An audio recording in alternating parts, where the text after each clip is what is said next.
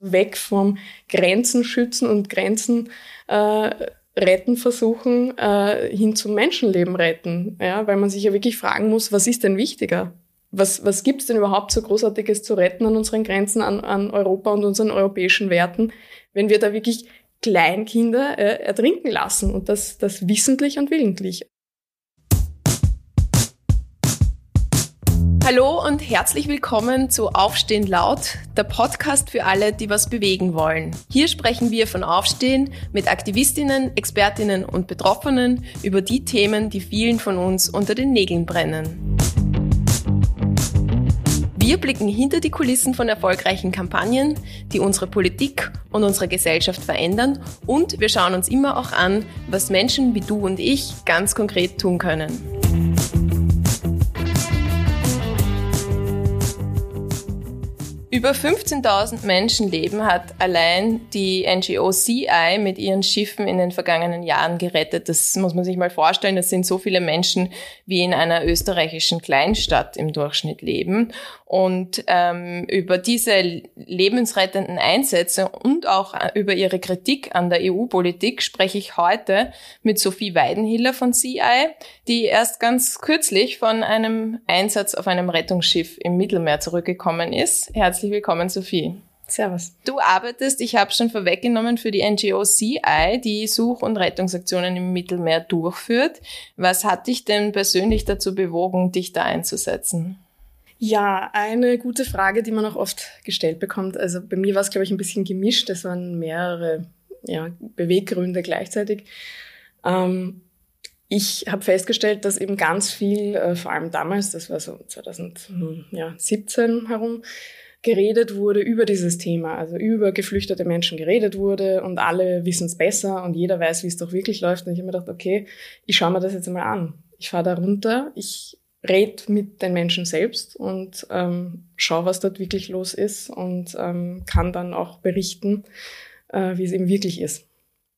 Das heißt, du machst das jetzt schon seit ein paar Jahren. Mhm. Äh, bist auch immer wieder im Einsatz oder wie kann man sich das vorstellen und was machst du zwischendurch? Also ich bin Psychotherapeutin in Ausbildung und das war noch ein Mitgrund eben, um mir das einmal anzuschauen, weil ich natürlich auch später mit geflüchteten Menschen arbeiten möchte und um da ein bisschen die Hintergründe zu verstehen, also was diese Menschen durchmachen mussten. Ähm, das ist so die eine Seite. Und ähm, ja, also an, an Land arbeite ich sozusagen auch eben für CI und mache ganz viel eben Presse- und Kommunikationsarbeit. Das ist zwar etwas trockener, aber es ist genauso wichtig. Also ja, und versuche natürlich immer wieder, sobald es geht, auf Einsatz zu fahren. Allerdings unsere Einsätze sind äh, mindestens vier Wochen lang.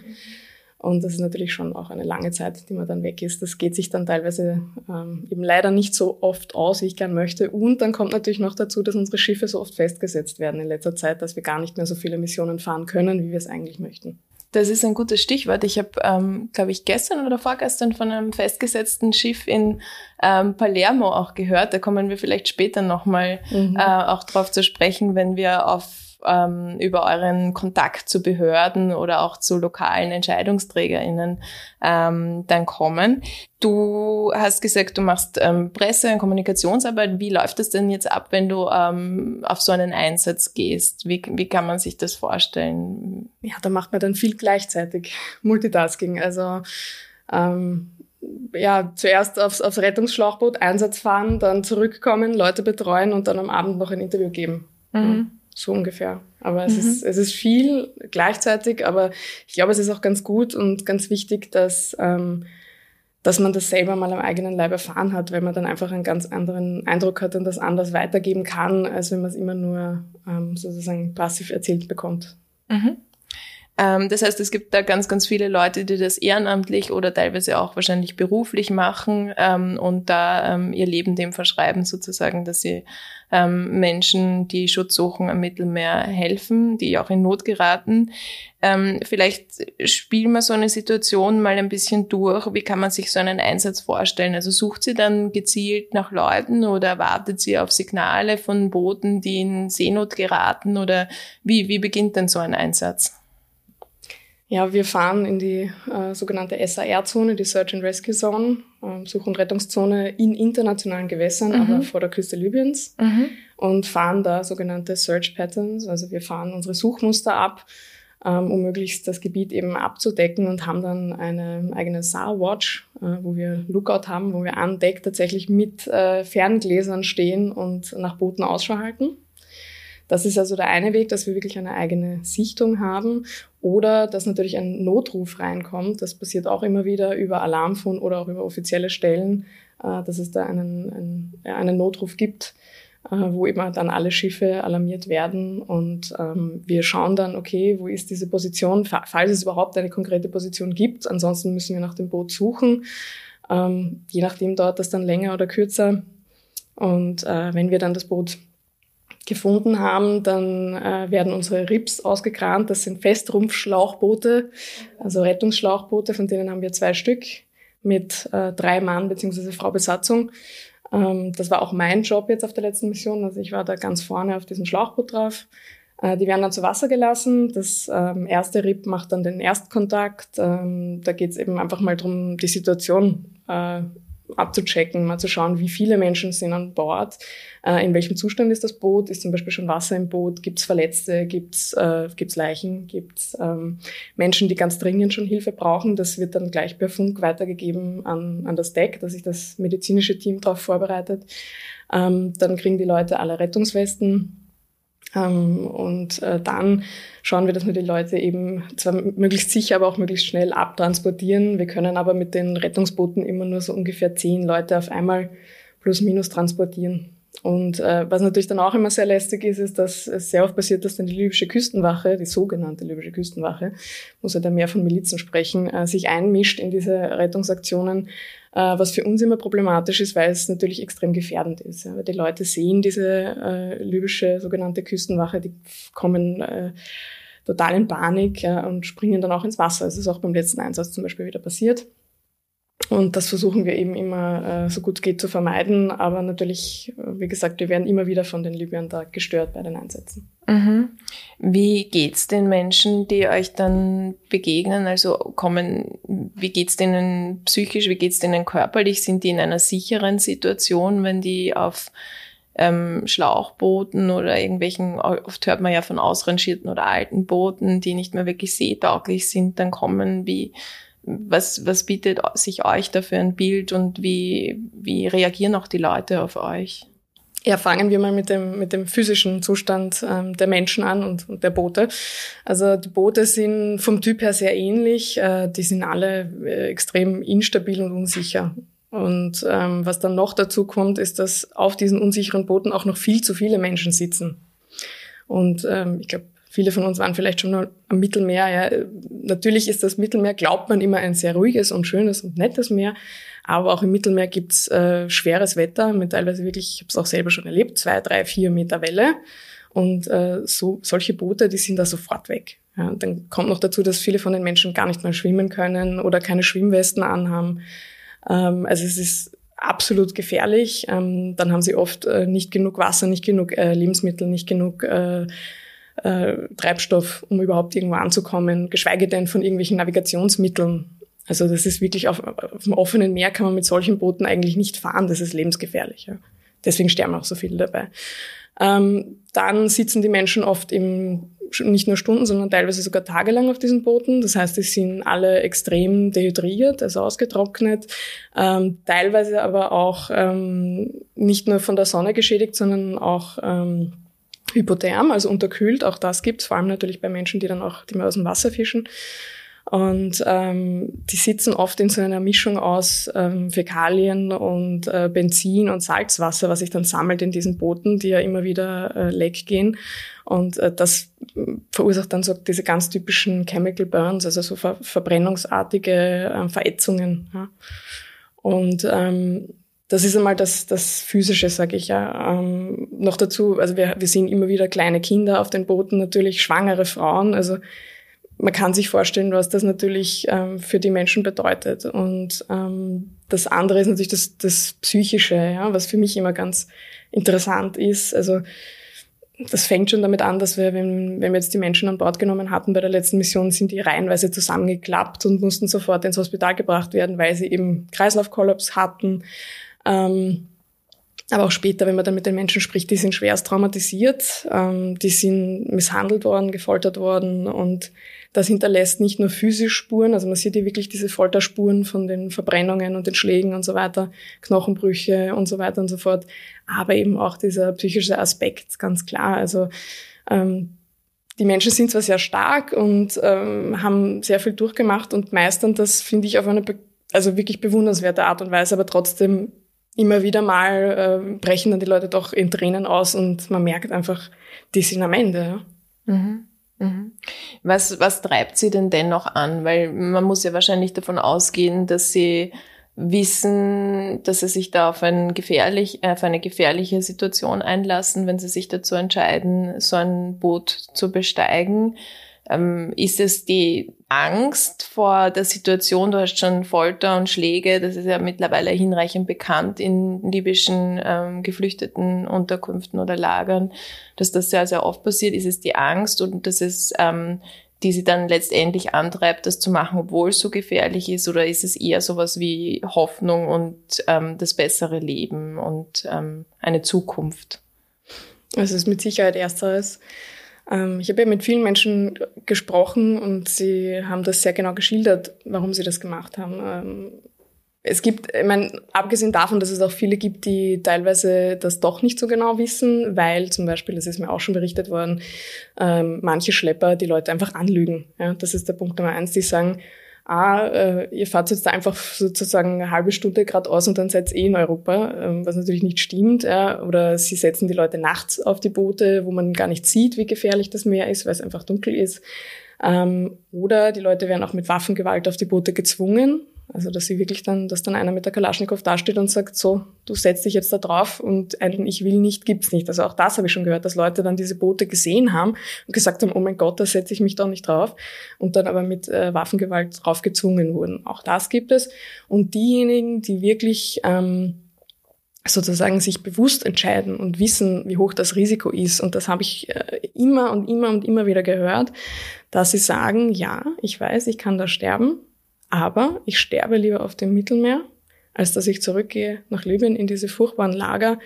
Ähm, du hast das gerade erwähnt, also sogar das deutsche Auswärtige Amt hat diese Lager als, ich zitiere, KZ-ähnliche Zustände beschrieben, die da eben drinnen herrschen. Ja, das heißt, ich habe immer von den Menschen gehört, in Libyen gibt es kein Leben. Also es geht gar nicht darum, ein besseres Leben zu haben, sondern überhaupt ein Leben zu haben, weil sie eben äh, das dort nicht mehr aushalten. Also es ist teilweise wirklich schon fast wie eine Art, würde ich sagen, Suizid oder parasuizidale Handlung, wenn Menschen sich auf diese Boote setzen, weil sie sagen, ich sterbe lieber auf dem Meer als eben zurück in dieses Lager. Mhm. Ähm, bevor wir über die Situation reden, warum äh, auch solche Lager entstehen oder welche Rolle die auch quasi in den politischen Zusammenhängen spielen und wie wichtig die auch für Europa sind mit seiner Abschottungspolitik, würde ich gerne noch wissen, was passiert denn jetzt in einer Situation, nehmen wir an, es läuft gut, äh, ihr könnt ähm, die Leute mit ähm, an Bord auf das Schlauchboot nehmen, wie geht's denn da weiter?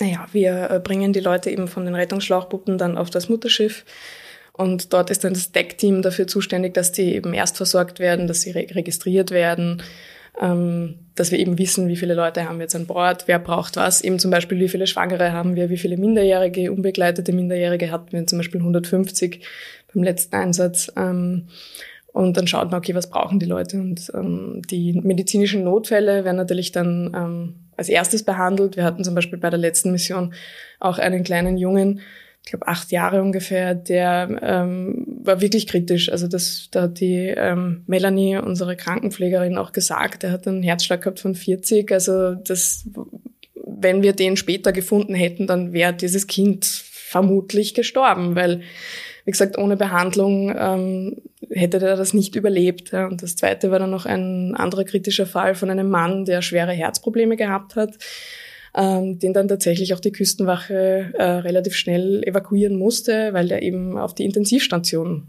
gehört. Ja. und das ist eben das Ding. Also wir haben ein mittlerweile sehr gut ausgestattetes Bordhospital. Da hat auch German Doctors ähm, uns super dabei geholfen. Wir haben tolle Ärztinnen, wir haben tolle Krankenpflegerinnen, aber äh, wir sind natürlich kein Krankenhaus. Wir haben da keine Intensivstation, wir können nicht operieren, wir können wirklich nur erst versorgen und deshalb ist es eben auch so wichtig, dass die Leute möglichst schnell an Land kommen, was mhm. ja immer wieder hinausgezögert wird. Mhm. Ähm, und abgesehen von wirklich den dringendsten Sachen, also medizinische Erstversorgung und dann auch einmal Wasser austeilen natürlich und Essen, ähm, ist mit den Menschen zu sprechen. Und ähm, das ist wirklich immer, finde ich, das, das Allerwichtigste zuhören. Ja. Ganz viele möchten ja erzählen, wie es ihnen geht, was ihnen passiert ist und ähm, sind das gar nicht gewöhnt, dass es Leute gibt, die ihnen wirklich gerne einfach auch mal zuhören und daran interessiert sind, was ihnen eigentlich passiert ist. Ja.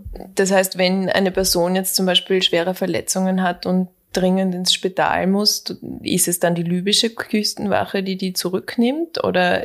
Nein, nein, nein, das äh, machen weil du die Italiener. Küstenwache erwähnt hast. Okay. Ja. Also in unserem Fall, wir, da waren wir auch schon äh, am Weg Richtung Italien und äh, mhm. äh, das hat dann die italienische Küstenwache mhm. gemacht. Mhm.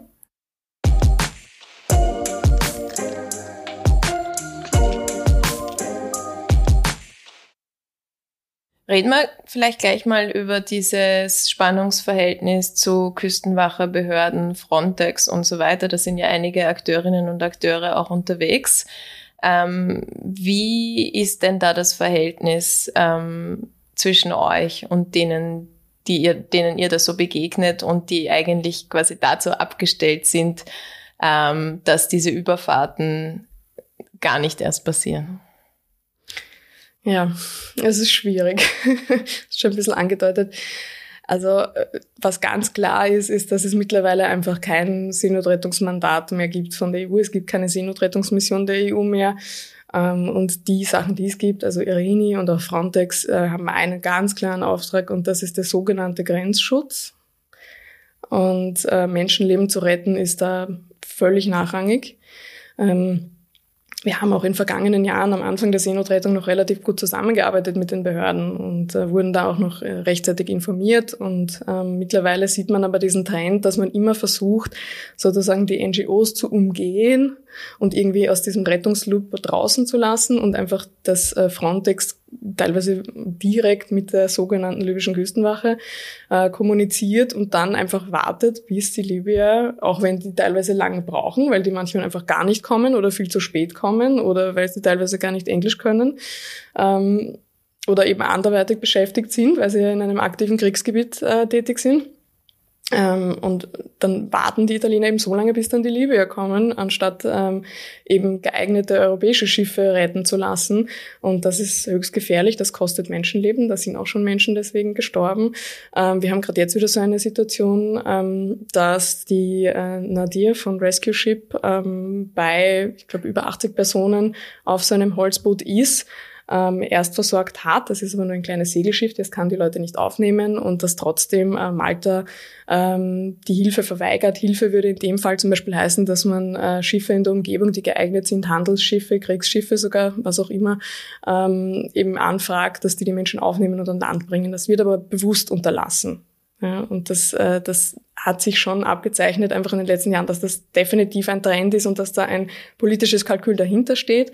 Man möchte einfach nicht, dass Menschen in Europa ankommen und ähm, ob die dabei sterben, das, das wird nicht nur äh, geduldet, sondern das wird sogar bewusst in Kauf genommen und man muss sogar sagen, eigentlich forciert.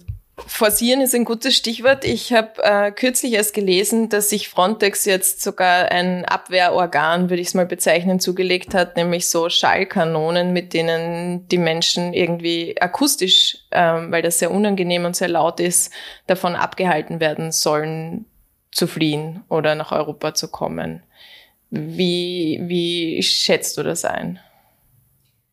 Was ich immer sehr spannend finde, ist, dass ja eine der Hauptargumentationen zum Beispiel immer ist, ähm, in der Hetze gegen geflüchtete Menschen, ja, das kostet zu viel Geld. Wir können uns das nicht leisten, wir können das nicht schaffen. Äh, stimmt nicht, es ist, es ist einfach gelogen, ähm, weil wenn man sich anschaut, die reinen Zahlen, was Frontex für ein Budget hat, das ist eine der höchstbezahlten Agenturen von uns überhaupt. Ja? Oder ähm, was in den Grenzschutz investiert ist, und das ist auch etwas Spannendes, was man bei uns, glaube ich, oft gar nicht so mitkriegt, ist, dass schon seit Jahren und das sogar schon seit vor 2015 äh, von Europa massiv Grenzschutzausbau betrieben wird in Afrika. Also nicht nur wirklich direkt an den europäischen Grenzen, sondern auch schon weit davor, nämlich in afrikanischen Ländern. Da werden ganz krumme Deals gemacht, teilweise mit Diktatoren, wissentlich, ähm, werden da Deals ausgehandelt, werden da äh, Waffen, Ausrüstung, Training, Personal äh, wird von der EU geliefert, bezahlt und das, das sind wirklich Millionenbeträge, die da fließen um die Leute schon in Afrika davon abzuhalten, ähm, sich Richtung Europa auf den Weg zu machen und dann natürlich an den europäischen Außengrenzen. Und das wird immer schlimmer, wie du gesagt hast. Jetzt sind es dann schon Schallkanonen. Äh, man kann sich in der logischen Folge fragen, was kommt denn als nächstes nach den Schallkanonen? Da kommen die echten Kanonen. Mhm. Und äh, Mauern, Zäune äh, kann man immer überklettern oder überqueren. Äh, irgendwann muss man da bewaffnete Leute hinstellen, dass man noch Menschen abhält. Ja? Und das ist meine große ähm, Befürchtung, weil ich wirklich diesen Verfall sehe und das, was möglich ist, was machbar ist, was man sich öffentlich ähm, sagen traut. Ja, du hast vorher den Herrn Kurz zitiert. Also das wäre behaupte ich zumindest vor, vor zehn Jahren, nicht so möglich gewesen. Ja? Und das macht Angst. Ja? Das ist wirklich beängstigend, diese Entwicklung zu beobachten, live zu beobachten. Und das kostet täglich Menschenleben. Mhm. Ich finde, dieses Kalkül zeigt sich ja auch immer wieder, zum Beispiel in der europäischen Außenpolitik. Es gab kürzlich mal einen Fall, wo ähm, der türkische Erdogan sich ähm, sehr ähm, konfrontativ verhalten hat und man hat dann aber keine Sanktionen verhängt und man hat nichts gemacht, weil man gesagt hat, ja, okay, man mag ähm, die, äh, den, den Part, den er in der europäischen Flüchtlingspolitik übernimmt, ähm, nicht irgendwie gefährden und genauso gut ähm, toleriert man halt, obwohl man es weiß, ähm, die Lager in Libyen, die Folter, die ähm, schreckliche Situation dort ganz, ganz bewusst, weil man halt um jeden Preis ähm, die Leute abhalten möchte. Jetzt schauen wir mal, wie es in einer perfekten Welt ausschauen würde. Was, wie könnte denn die, die EU agieren, wenn sie das Ganze anders machen wollen würde, wenn sie es gut machen wollen würde? Hättest du da Ideen, was, wie, wie ähm, die EU besser mit Migration umgehen könnte? Ja, das ist natürlich immer eine, eine Frage, die auch gern kommt, äh, wo man dann leicht ins Utopische rutscht. Deshalb fange ich einmal mit den realistischsten Sachen an. Du hast das auch gerade vorher erwähnt. Die EU unterstützt massiv mit Geld, mit unserem Geld. Ja? Wir werden da massiv äh, wirklich äh, terroristische Kräfte, Milizen, Diktatoren ähm, unterstützt, zum Beispiel eben auch hauptsächlich in Libyen. Also die, die sogenannte libysche Küstenwache und die Sicherheitskräfte werden massiv von der EU unterstützt mit Ausrüstung, mit Trainings und auch mit Geld. Ja, das heißt, das wäre mal der erste Schritt, das sofort aufzuhören. Also diese Kooperation mit den Libyern, die muss sofort beendet werden. Ähm, man sollte sich auch nicht, finde ich, als, als Politikerinnen erpressbar machen, so wie du das mit, mit der Türkei angedeutet hast, weil das macht erpressbar. Das haben wir ja gesehen mit Erdogan. Ne? Das ist mit Sicherheit nicht der richtige Weg. Und ähm, das Zweite ist natürlich, dass man die Leute, die auf eigene Faust, auf eigene Kosten von der Zivilgesellschaft äh, finanziert, durch Spenden Seenotrettung betreiben, auf eigenes Risiko, dass man die nicht behindert und die einfach ihre Arbeit machen lässt. Ja? Das wären ganz einfache Schritte, die könnte man relativ schnell setzen. Und das wäre dann quasi so das Realistische, das, ähm, das wäre mal das vielleicht Erste, auch ein genau. bisschen das, ja. ähm, zumindest, ich würde es mal so nennen, vielleicht äh, ganz zynisch das Symptom bekämpfen zulassen, mhm. weil mhm. der Punkt, an dem ihr ja quasi jetzt auch arbeiten könnt, wenn man es zynisch formulieren will, ist quasi noch nicht in dem, dass sich großartig was verändern würde am System, sondern da geht es jetzt wirklich einfach mal um das nackte Symptom bekämpfen, nämlich das Überleben von möglichst vielen Menschen in irgendeiner Form genau. zu retten. Und da sind wir noch gar nicht irgendwie super, super utopisch, genau. Mhm. Und wenn man dann weitergehen würde? Ja, du, also wie du gesagt hast, was wir im Grunde machen, ist, wir halten ein riesengroßes Plakat in das Gesicht von Europa, in das Gesicht unserer Politikerinnen, in das Gesicht von Sebastian Kurz und sagen so nicht da sterben Menschen, da ertrinken Menschen und teilweise wäre es ja ohne NGOs so, dass wir das gar nicht mitbekommen würden, wie viele Menschen da tatsächlich ertrinken. Ja. Ähm, dann wäre natürlich der nächste Schritt, dass man eine gezielte europäische Seenotrettungsmission wieder einführt mit einem Seenotrettungsmandat und nicht ein, ein Grenzschutzmandat. Also weg vom Grenzen schützen und Grenzen äh, retten versuchen äh, hin zum Menschenleben retten. Ja, weil man sich ja wirklich fragen muss, was ist denn wichtiger? Was, was gibt's denn überhaupt so Großartiges zu retten an unseren Grenzen, an, an Europa und unseren europäischen Werten, wenn wir da wirklich Kleinkinder äh, ertrinken lassen und das, das wissentlich und willentlich. Also es ist mir unverständlich. Ja. Wäre also ich jetzt eine, eine konservative Politikerin oder wäre ich Sebastian Kurz, würde ich jetzt wahrscheinlich sagen, ja, das sind halt die schrecklichen Bilder, die wir in Kauf nehmen äh, müssen, weil ansonsten nutzen wir die Pull-Faktoren aus. Das heißt, ähm, Leute sehen, dass es anderen Leuten gelingt und noch mehr und noch mehr Menschen machen sich auf den Weg, weil alle nach Europa wollen. Das ist ja sehr oft die Argumentation. Kannst du da was dagegen halten? Naja, also diese Argumentation ist faktisch falsch. Also wenn man sich rein an die Zahlen hält, ich weiß, Leute mögen Statistik nicht, das ist sehr trocken, das verstehe ich, aber es ist tatsächlich so, dass die, die meiste Migration findet innerhalb Afrikas statt. Das ist mal Punkt Nummer eins. Dann gibt es ja ganz viele Menschen, ähm, die wollen gar nicht so weit weg. Ja? Und ähm, also solche Argumente sind einfach plumper Populismus und das zeugt davon, dass, dass die Menschen sich noch nie wirklich mit diesem Thema überhaupt auseinandergesetzt haben. Ja. Ähm, es gibt, was es gibt, das sind Push-Faktoren. Ja, ich habe es vorhin schon gesagt, also ich finde das unfassbar zynisch, was diese Politiker wie zum Beispiel Sebastian Kurz sagen, weil äh, wenn ich von Menschen höre, ich spring lieber ins Wasser und ertrinke, wenn ich die libysche Küstenwache sehe, bevor ich wieder zurück in dieses Lager komme, wo ich vergewaltigt werde, wo ich äh, als Sklave verkauft werde. Wir haben heute in Nordafrika Sklavenhandel von schwarzen Menschen. Das ist erwiesenermaßen, so gibt's Videos, kann man sich alles äh, ja heutzutage im Internet anschauen. Ja? Also wir wissen das, das ist belegt, wie es den Leuten da geht. Und dann zu sagen, na ja, die sitzen da und warten auf ein Boot, das ist Schwachsinn. Wir haben auch jetzt wieder gesehen, auch als keine NGO-Schiffe unterwegs waren, sind irrsinnig viele Menschen ertrunken und die Dunkelziffer ist noch höher. Also es ist wirklich das ist unfassbar grausam und das, das lässt sich halt leicht sagen von einem äh, Politikersessel irgendwo in einem Parlament, äh, lässt sich leicht reden. Ich habe es schon immer gesagt, ich würde gerne mal unsere Politiker einladen, sollen zu uns einmal aufs Schiff kommen, sollen sich das anschauen, sollen vor allem mit den Menschen selbst reden. Ja? Wir reden ja auch immer über geflüchtete Menschen, wir reden ja nie mit ihnen. Ja? Das würde ich mir auch wünschen, dass man diese Menschen einfach in den Diskurs mehr mit einbezieht. Aber die sind einfach vergessen und man kann nicht Politik auf dem Rücken der wirklich schwächsten Menschen äh, einfach führen als, als Stellvertreterkriege. Ja? Das, das ist einfach, auf gut Deutsch gesagt, unter aller Sau. Mhm, mhm. Gehen wir nochmal zu diesem vielleicht jetzt schon ein bisschen utopischeren Bild von Europa und wie sich Europa verhalten könnte. Im Moment haben wir ja auch die Situation, dass es zum Beispiel gar keine legalen Fluchtwege äh, nach Europa gibt, wenn wir jetzt vielleicht von ganz, ganz geringen Resettlement-Kontingenten ausgehen, also quasi äh, eine gewisse Zahl von Menschen, die meistens über UNHCR abgewickelt aus irgendwelchen Krisen- oder Kriegsgebieten dann von einzelnen Ländern aufgenommen werden. Aber abgesehen davon gibt es eigentlich keine Möglichkeit, in irgendeiner Form legal ähm, nach Europa zu flüchten, wenn man Schutz braucht. Ähm, siehst du da irgendeine Perspektive, dass, sie, dass sich das verändern könnte oder was müsste denn auch passieren?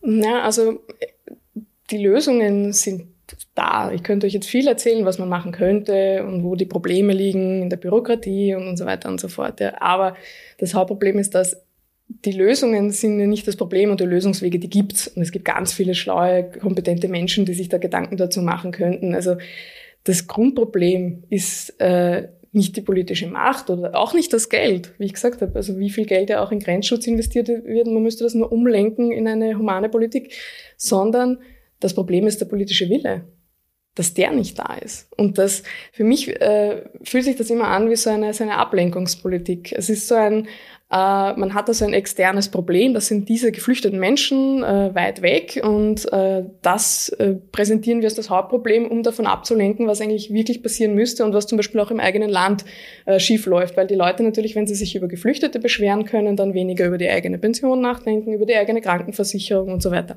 Aber zu deiner Frage zurück, ich weiß, ich schweife schon wieder aus. Ähm, Was müsste sich ändern? Ähm, wie gesagt, der politische Wille muss sich ändern, die Zielsetzung muss sich ändern, weil die Zielsetzung, und das ist absolut eindeutig von dem, wenn man sich jetzt anschaut, was die Politikerinnen tatsächlich tun und tatsächlich fördern, wie du gesagt hast, mit diesen Schallkanonen, Frontex, äh, Grenzschutz, äh, das geht in eine andere Richtung. Das geht in, in Menschenabwehr und wie gesagt, denkt das mal zu Ende. Äh, irgendwann werden Schallkanonen halt nicht mehr ausreichen und irg irgendwann fallen Schüsse und es sind auch schon Schüsse gefallen an der Grenze übrigens. Ähm, das war zwar nur ein, ein angeblich ein Streifschuss, aber trotzdem sind schon Menschen gestorben und es sterben täglich Menschen an unseren Grenzen und wir müssen uns wirklich fragen, wollen wir das? Und derzeit, wenn man sich die Handlungen anschaut, sieht es so aus, als würden wir das als Europa wollen. Mhm. Und das muss sich ändern.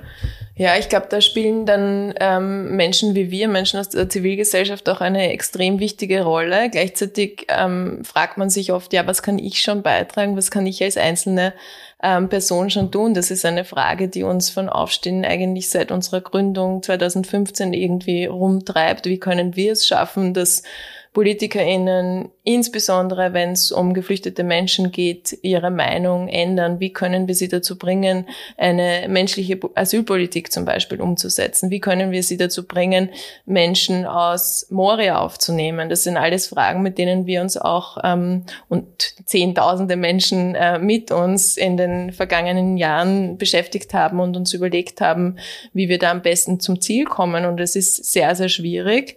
Aber hast du vielleicht äh, auch ähm, ganz konkrete Ideen, was man jetzt als quasi Person, der das Thema unter den Nägeln brennt, die sich, die das nicht hinnehmen möchte, wie sich so eine Person auch engagieren und einbringen kann, vielleicht auch bei euch. Genau, ja. Ähm, du sagst es schon, ich habe gesagt, ähm, das muss sich ändern, der, die Zielsetzung, die Richtung in Europa und ähm, das liegt natürlich der einen Seite an den Politikerinnen, aber es liegt auch an der Zivilbevölkerung, weil die wählt ja die Politikerinnen. Deshalb, bei mir ist es zum Beispiel so, ich schaue mir auch im Wahlprogrammen immer ganz genau an, was steht denn da zum Thema Seenotrettung, was steht da zum Thema äh, Lesbos, was steht da zum Thema geflüchtete Menschen und äh, es ist meistens nicht sehr befriedigend, was man da liest.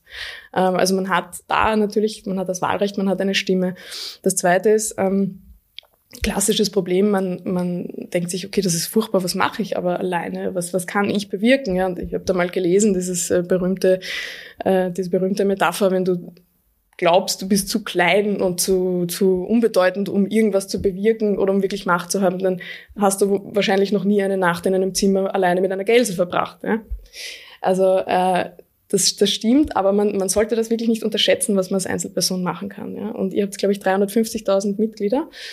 Äh, wenn ich sage, okay, ich habe leider kein Geld, ähm, ich spende einen Euro, was soll das bringen? Aber wenn sich das 350.000 Leute denken, sind das 350.000 Euro. Ja? Genau dasselbe bei Petitionen. Äh, das sind 350.000 Stimmen. Das ist nicht nix.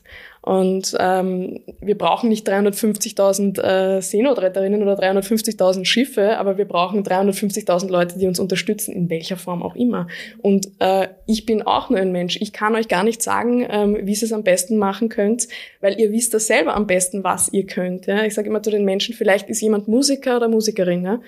Benefizkonzert oder jemand ist Künstlerin, ja, eine Versteigerung von, von irgendeinem Bild oder jemand ist äh, Social Media Profi und macht da irgendeine Aktion oder jemand kennt jemanden ja, über drei Ecken, der viel Geld hat oder und der das irgendwie loswerden möchte oder so. Also da sind wir immer dankbar, gar kein Problem. Ja. Es gibt so viele Wege, man muss einfach kreativ sein man darf äh, nicht aufgeben. Das ist, glaube ich, das Wichtigste. Man darf nicht verzweifeln.